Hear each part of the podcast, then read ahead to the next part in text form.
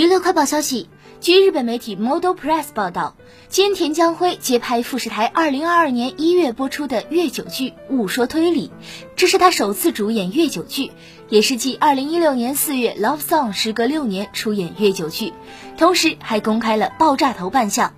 该剧改编自田村由美销量超过八百万册的人气同名漫画，菅田将晖饰演有一头标志性天然卷发的主人公久能整。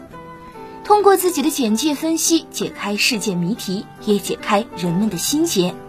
今天，江辉为塑造人物变身夸张爆炸头，回忆这个有挑战性的角色，他说：“我大脑就像他的发型一样，每天都在爆炸。”